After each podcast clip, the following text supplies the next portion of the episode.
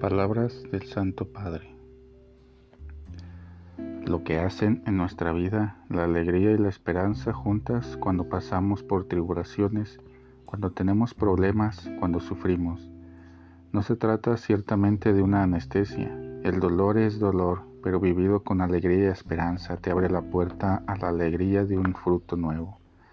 Esta imagen del Señor nos debe ayudar mucho en las dificultades peores en las situaciones feas, que incluso nos hace dudar de nuestra fe, pero con la alegría y la esperanza sigamos adelante, porque después de esta tempestad llega un hombre nuevo, como la mujer cuando da a luz. Esta alegría que el Señor nos da, esta alegría nadie la puede quitar, es duradera. Tomado de la homilía de en Santa Marta, el del 6 de mayo de 2016.